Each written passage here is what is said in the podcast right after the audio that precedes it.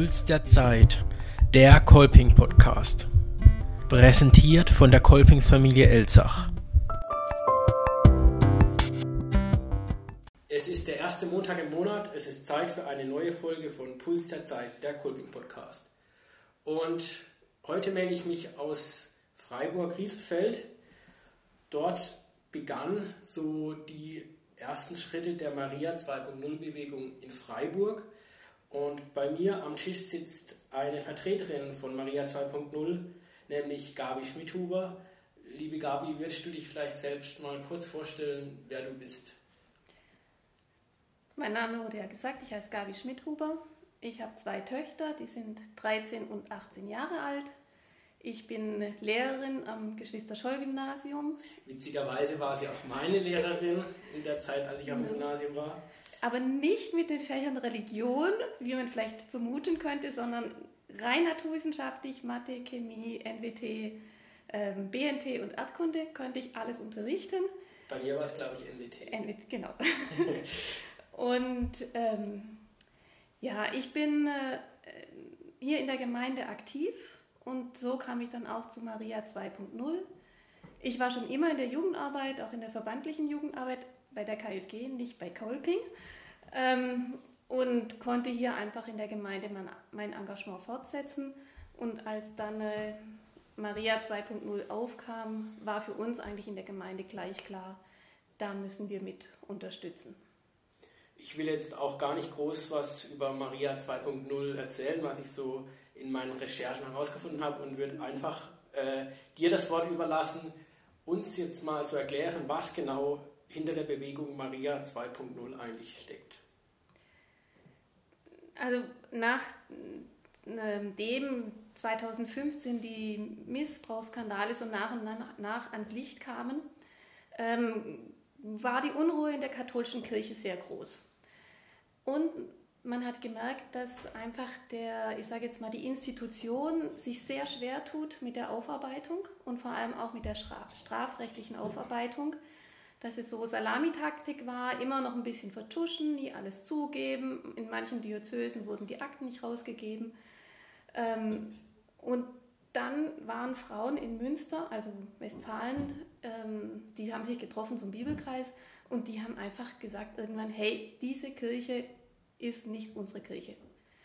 Wenn Menschen, also Männer, Jugendliche vergewaltigen, ähm, dann stimmt was in dieser Kirche nicht. Und dann haben sie sich zusammengeschlossen und haben gesagt, ähm, wir setzen uns ein für Reformen in dieser Kirche. Und so ist diese Bewegung losgegangen. Das war im Februar 2019. Es kam zu dieser ersten Protestwoche. Im Mai, wo wir uns dann auch engagiert haben als Freiburg, weil die das geschafft haben, über E-Mails und ähm, soziale Medien einfach die ganze Bundesrepublik mit diesem Protest ähm, anzustacheln oder ja, anzufachen. Äh, es war eine Riesenaktion und wir waren mit dabei. Sehr gut. Ähm, Sie haben es schon gesagt, die ganze Bundesrepublik war angestachelt. Ähm, auch hier Freiburg, kann man ja sagen, ist auch eine Stadt, die sehr kirchlich geprägt ist, großes Münster. Ähm, wie viele Mitglieder hattet oder habt ihr hier so ungefähr, dass man sich so ein Bild machen kann, wie groß die Bewegung ist?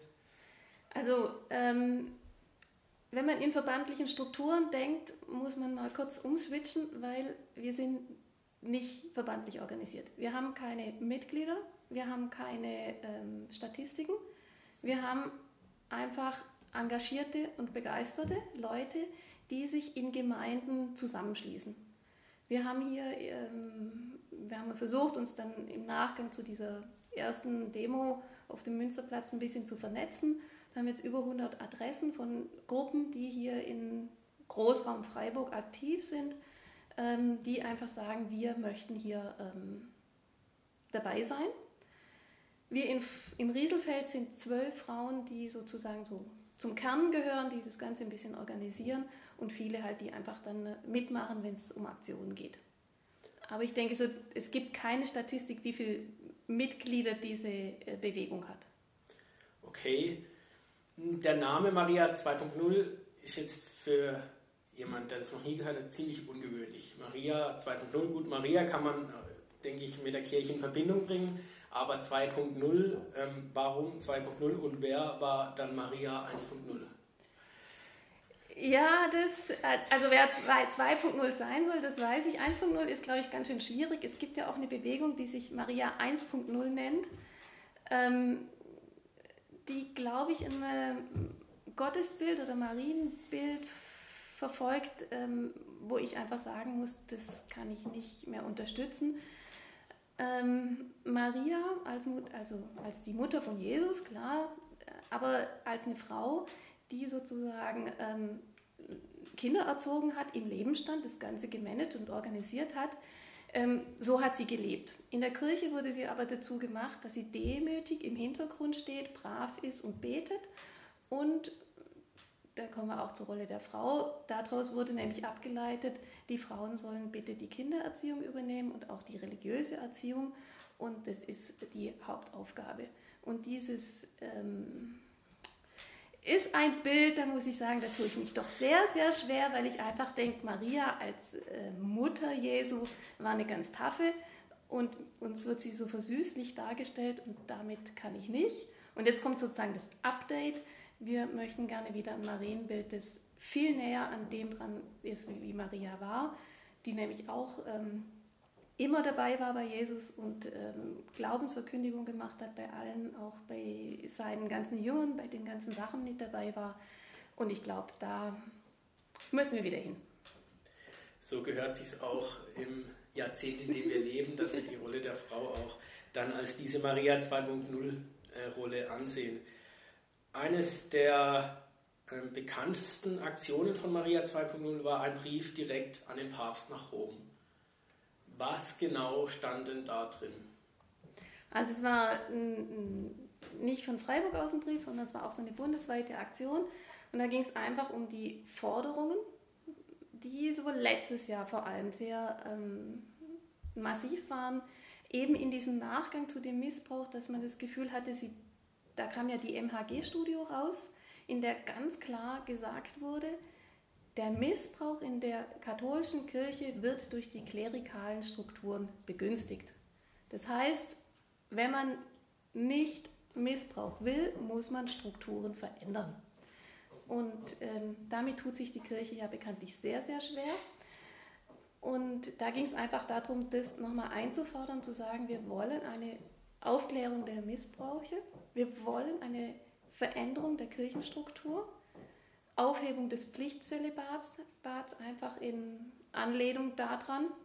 Natürlich dann äh, ging es weiter, äh, wir fordern auch die Priesterweihe für Frauen, weil das auch die Strukturen aufbricht, aber nicht nur das, sondern noch viel größere Konsequenzen hätte.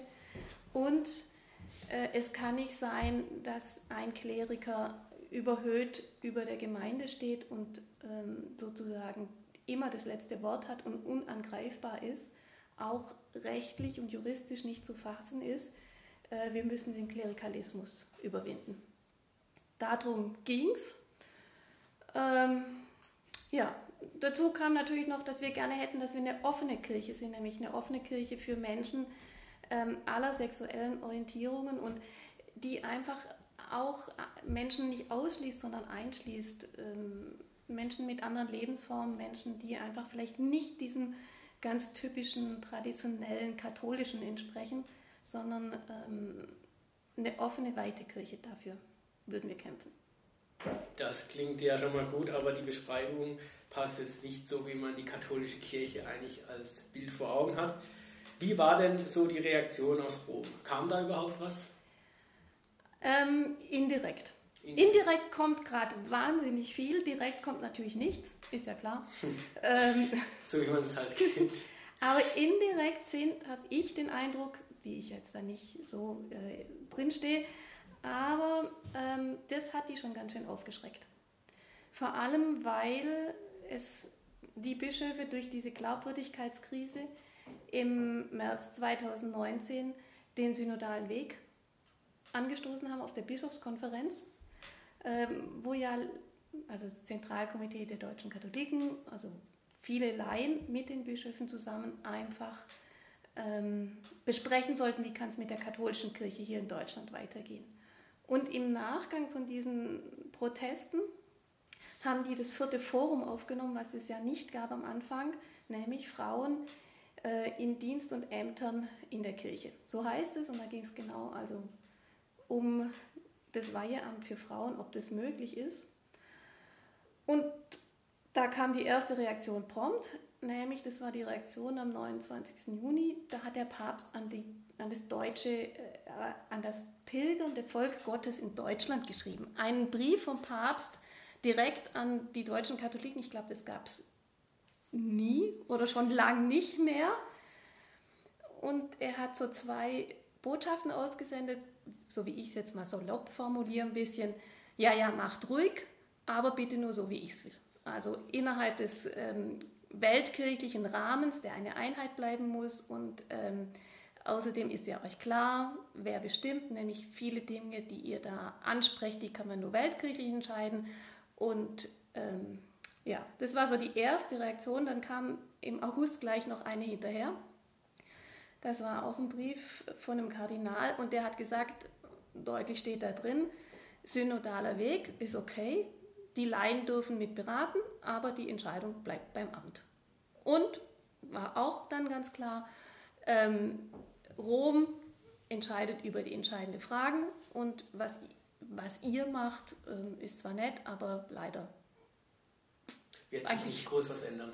Genau. Vorerst, also die, vorerst nichts ändern. Die Vorgaben sind so klar und dass überhaupt so viel Energie und Zeit reingesteckt wurde, ähm, das war zeigt schon, dass da ganz schön Unruhe ist in Rom. Auch im Nachgang kam ja diese Amazonas-Synode. Da ging es ja gerade weiter, wo sich viele überlegt hatten, Priestermangel ist ja nicht nur im Amazonas, haben wir hier auch. Wir haben auch eine Zusammenlegung von zu Großpfarreien. Ähm, und viele hatten gehofft, dass diese Viri Probati, also verheiratete Männer zu Priester geweiht werden können, dass man das wenigstens zulässt. Der Papst hat dann im Oktober gar nichts drüber gesagt. Er hat nur gesagt, äh, übrigens noch in dem Zusammenhang, Frauen dürfen nie und nimmer Priesterin werden. Also wieder ein bisschen überspitzt. Er hat nie und nimmer gesagt, aber er hat gesagt, die Frauen. Vielleicht hat er es gedacht. Ja, genau.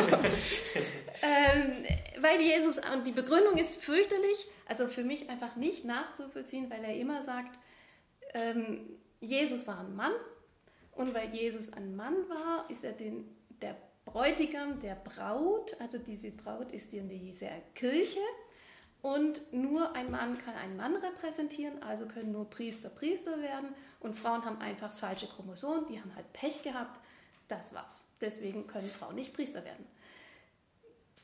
Und es geht nie um äh, Qualifikation, um Spiritualität, um äh, Befähigung, sondern allein äh, erstmal dieses Männlichkeitsdenken. Die Frage ist halt, ob man ähm, das Priesteramt am Geschlecht dann als Kirche festmachen will oder einfach an der, ähm, wie du gerade gesagt hast, an der, der Menschlichkeit von jemandem, an der Spiritualität von jemandem. Ob man das dann am Geschlecht festmachen kann als Kirche, sehr fraglich. Ähm, naja, aber was Rom sagt, ähm, betrifft natürlich auch ähm, Deutschland.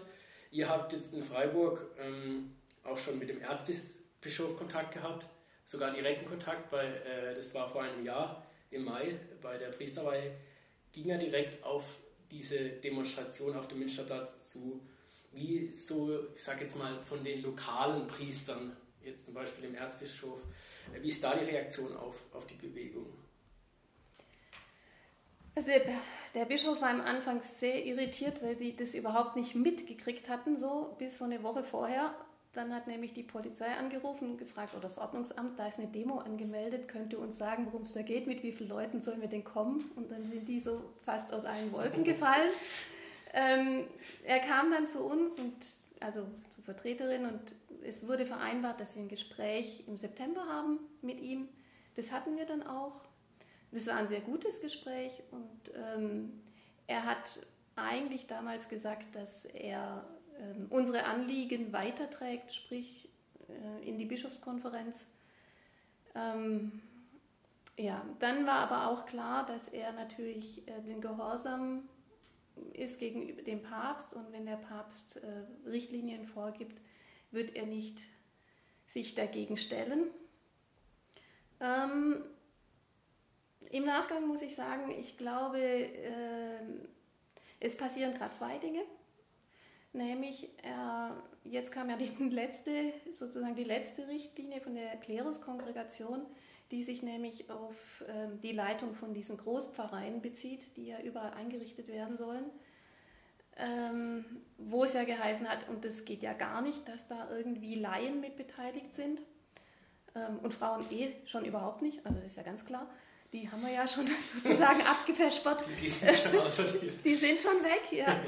ähm, und jetzt war es zum ersten Mal so, dass doch zaghaft Widerspruch kam, also von manchen offener, von manchen weniger offen, wo sie gesagt haben, hey Rom, äh, jetzt ist hier ein Punkt erreicht, wo wir nicht mehr mitkommen.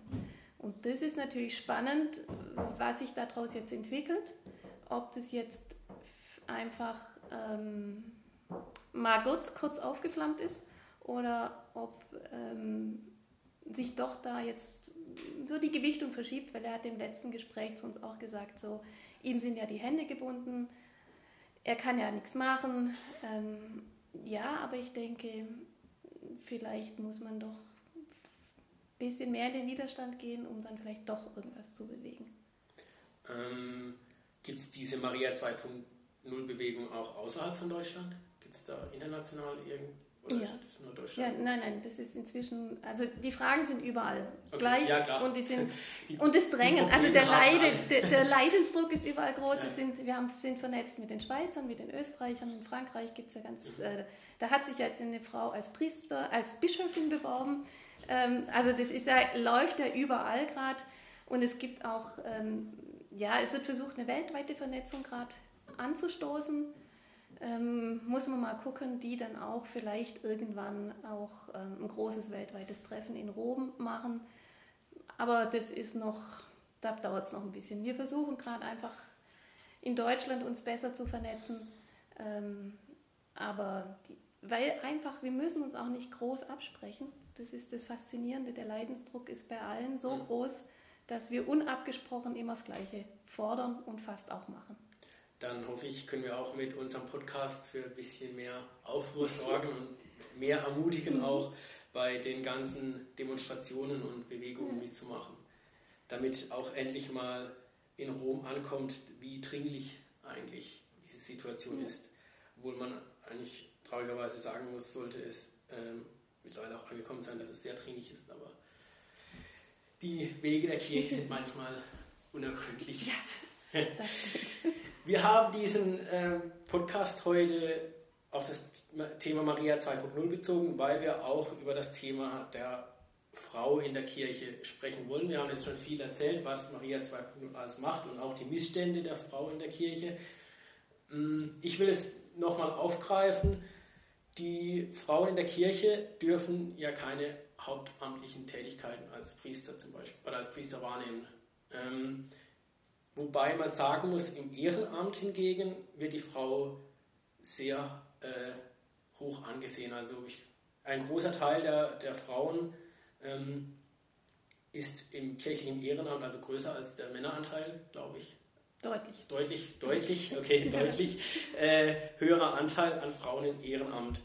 Ähm, wie siehst du das? Ähm, wie sind die Frauen im Ehrenamt äh, in der Kirche oder wie wichtig sind die da? Wie stark tragen sie die Kirche? Also ich glaube, wenn es keine ehrenamtlichen Frauen in dieser Kirche gäbe, gäbe es diese Kirche, die wir so bisher kennen, schon lange nicht mehr. Hm. Also man muss einfach sagen, ein Priester oder ein Pfarrer allein kann nicht die Arbeit alle bewältigen, die es in einer Gemeinde gibt und vor allem durch diese Zusammenlegung zu Seelsorgeeinheiten ist und durch diese Konzentration, dass immer alles, was Organisation und Leitung ist, beim Priester hängen bleibt, ähm, ist er eigentlich schon mit allein Bürokram und Organisation komplett beschäftigt. Und wenn es nicht vor Ort Menschen gäbe und überwiegend Frauen, die sich engagieren, die eben Kommunionhelferin sind, die zu Kranken gehen, die äh, Firmenvorbereitung machen, die Erstkommunionunterricht machen, Äh, ich will jetzt gar nicht auf den typischen Blumenschmuck gehen. Also es gibt, es gibt ja tausend Dinge, die äh, gemacht werden müssen, damit so eine Gemeinde lebendig bleibt. Ja? Die Kontakt halten auch, die zu verschiedensten Gruppen Kontakt halten. Ähm, ein Priester allein macht keine Gemeinde, sondern die Gemeinde ist die Gemeinde. Und die Gemeinde braucht, ähm, glaube ich, und, und diese ehrenamtlichen Frauen in dieser Gemeinde halten die Gemeinde am Leben. Und ich hoffe, diese Aussage hören jetzt auch die Leute äh, in Rom, im Erzbistum Freiburg oder wo auch immer. Ähm, zur Vorbereitung auf diese Folge habe ich mich äh, ein bisschen auch mit der, der Frauen, der, Frauen in der Kirche beschäftigt. Da gibt es eine Autorin, die Christiane Florin. Ich mhm. denke, die sagt ja auch was. Ja. Äh, hat auch das Buch geschrieben, Der Weiberaufstand. Mhm. Sie selbst äh, ist ja katholisch ähm, getauft worden und auch ähm, alle, also Firmung und so weiter bestritten, jetzt aber aus der Kirche ausgetreten. Ähm, aber sie sagt selbst, sie fühlt sich immer noch als Christin. Hat in ihrem Buch, was ich gerade erzählt habe, der Weiberaufstand, finde ich ein ganz, ganz gutes Zitat gebracht. Das werde ich jetzt auch kurz vorlesen. Ähm, je älter ich werde, je mehr Erfahrungen ich mit und in der katholischen Kirche gesammelt habe, desto mehr fallen mir die Nadelstiche auf. Die selbstverständlichen Benachteiligungen, die Ignoranz, die Arroganz, die sich als Demut tarnt, das nicht ernst nehmen, nur weil das Gegenüber eine Frau ist. Würde man so handeln und reden, weil dieses Gegenüber eine dunkle Hautfarbe hat, dann wäre man Rassist. Handelt und redet man so, weil das Gegenüber eine Frau ist, was ist man dann? Katholisch? Fragezeichen. Ähm, ja, ich denke, ganz eindrucksvolle Worte.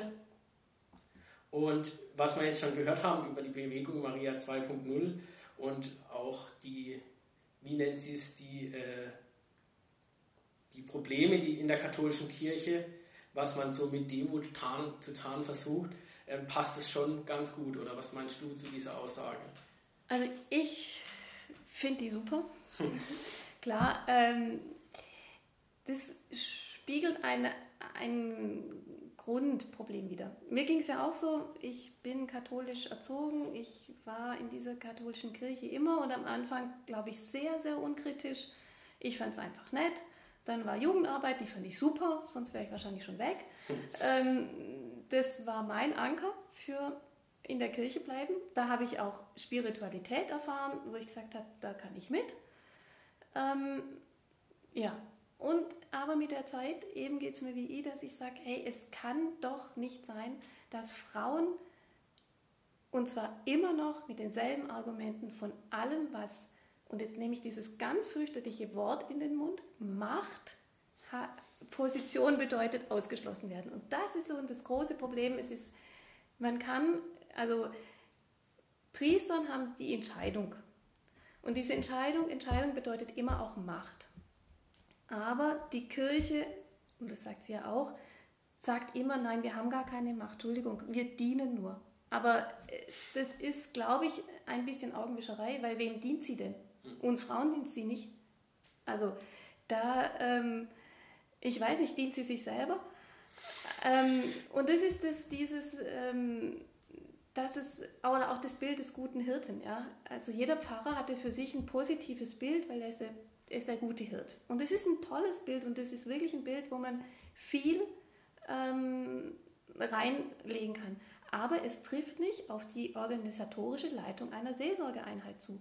Da geht es um ganz andere Dinge und wir brauchen neue Bilder, die realer beschreiben, um was es geht. Und ein Pfarrer, der einfach sagt, ich bin ein guter Hirt und aber nur in Organisationskram erstickt, ähm, das passt nicht zusammen. Das tut nur ihm gut, dass er ähm, sich vor sich ähm, rechtfertigen kann, ähm, dass doch seine Arbeit, die ist sicherlich wichtig und wertvoll ähm, und sie wird aber so ein bisschen überhöht, weil die anderen sind ja die Schäfchen, die dann sozusagen nichts zu sagen haben.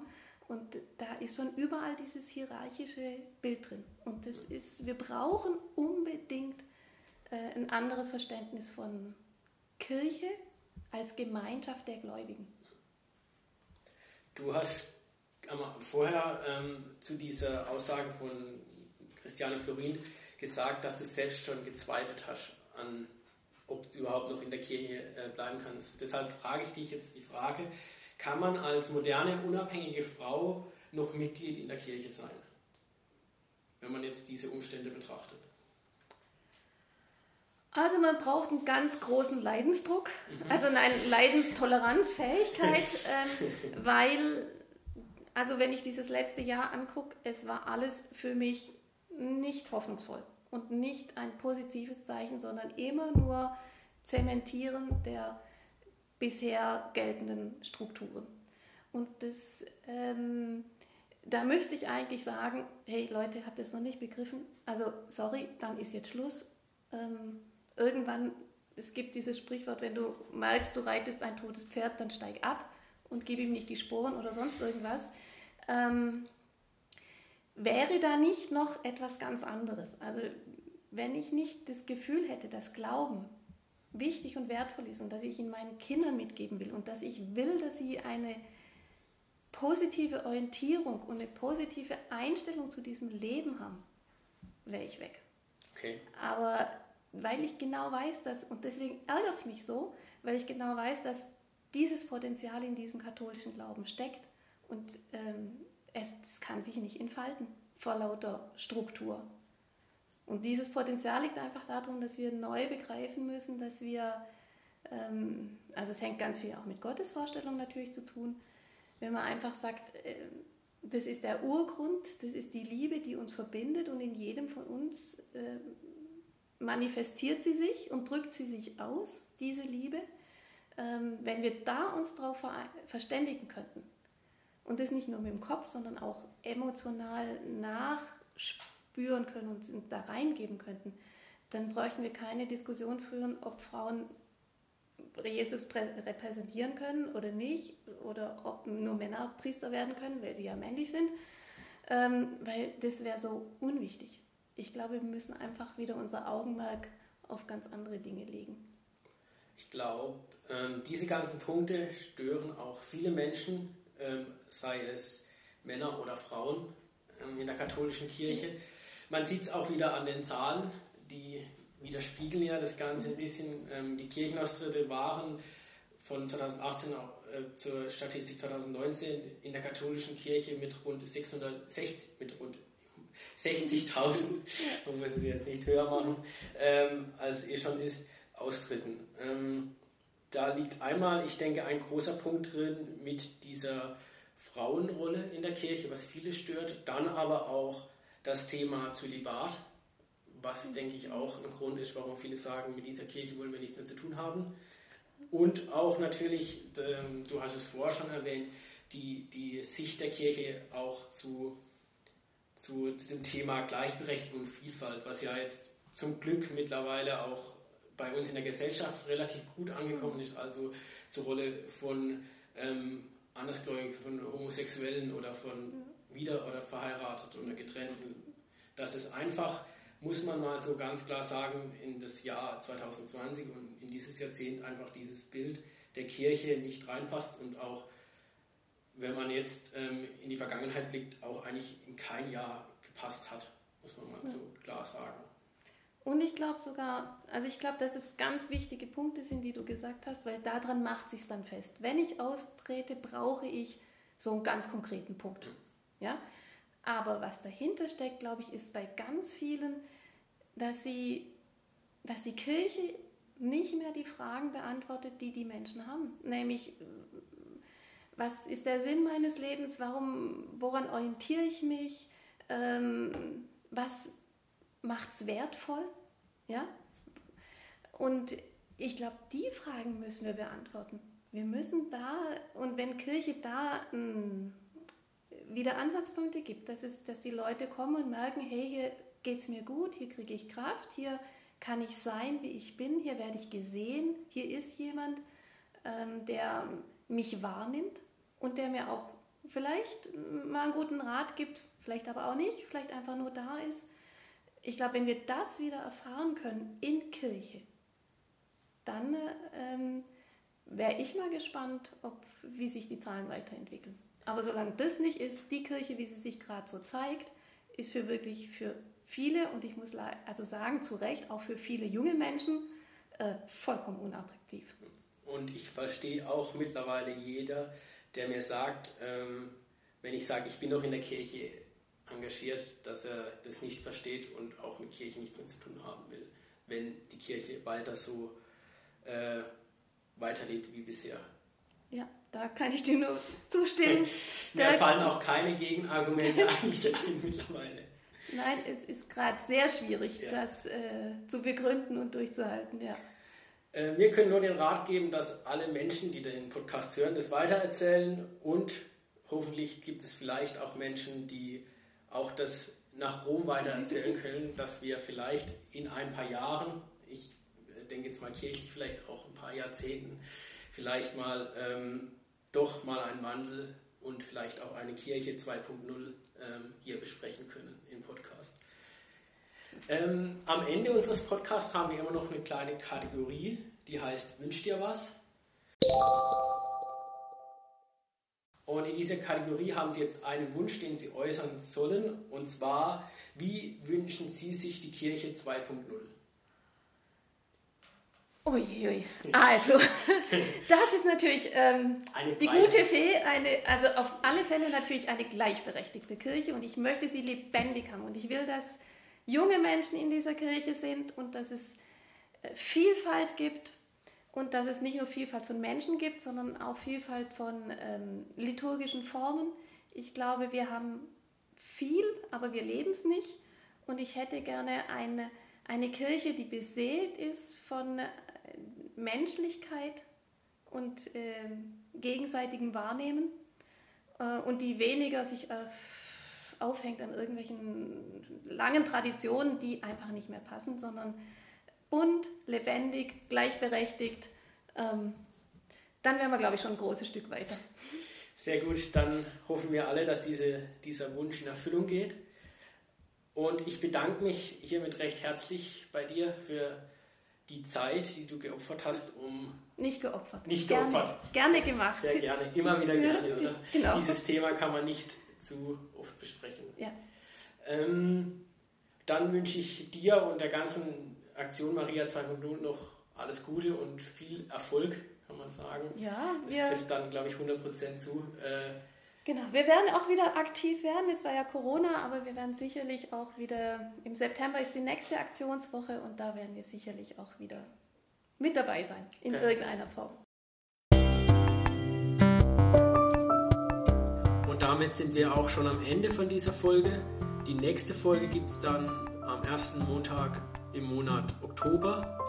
Falls euch diese Folge gefallen hat über Maria 2.0, dann hört doch mal in die Folge über Rassismus rein zusammen mit Joel Perrin. Und dann glaube ich, dass das größte Problem ist, das wir eigentlich haben, dass ähm, wir eben sagen, dass Rassismus uns nichts angeht.